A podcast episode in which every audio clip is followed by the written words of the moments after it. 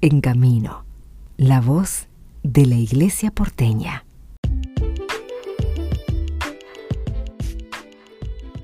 Queremos conversar con parte del equipo de Pastoral Vocacional de nuestra arquidiócesis para hablar sobre la vigilia del Buen Pastor que se va a desarrollar este próximo sábado 7 de mayo a las 20.30 en la parroquia Nuestra Señora de los Dolores.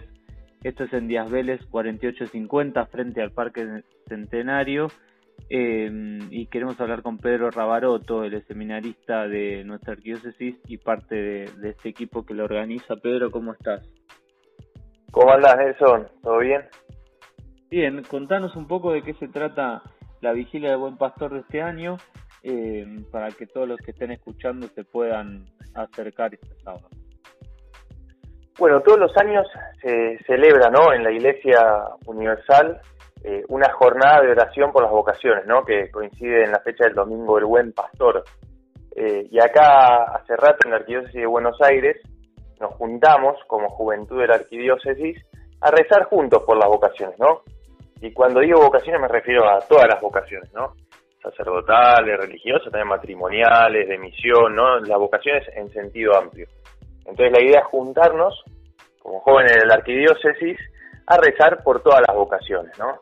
Eh, siempre solemos hacer un momento de oración, de adoración, pero bueno, la idea es que no quede eso ahí, sino que también sea una excusa para juntarnos, y más ahora, ¿no? Que hace tanto tiempo que quizás está costando juntarnos como, como arquidiócesis debido a las situaciones que, vivimos estos últimos dos años, pues la idea también poder tener un, rato para celebrar, festejar juntos, tanto al comienzo como al final, va a haber una banda tocando, vamos a cantar, pueden llevar bombos, lo que quieran, para bueno, también celebrar, ¿no? Como, como juventud de la arquidiócesis. En esta, en este año, ¿qué es lo que espera la pastoral vocacional de esta vigilia? Bueno, el lema de esta vigilia es empujados por el espíritu para la misión. Entonces lo que esperamos es, bueno, poder renovar ese deseo ese impulso, ese empuje que nos da el Espíritu Santo para la misión, ¿no?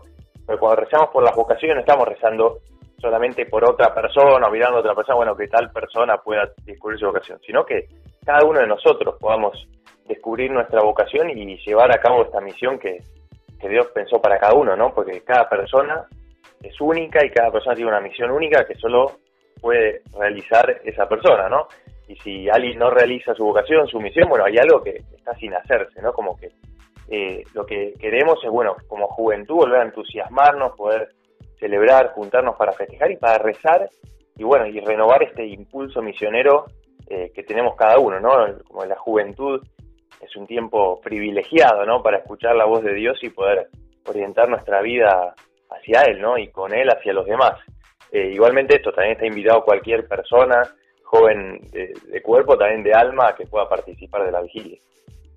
Entonces, este sábado 7 de mayo a las 20.30 en Nuestra Señora de los Dolores, que está enfrente al Parque Centenario sobre la calle Díaz Vélez, eh, ahí lo van a estar esperando para poder celebrar juntos y rezar por las vocaciones, por todas las vocaciones en nuestra arquidiócesis. Pedro, muchísimas gracias.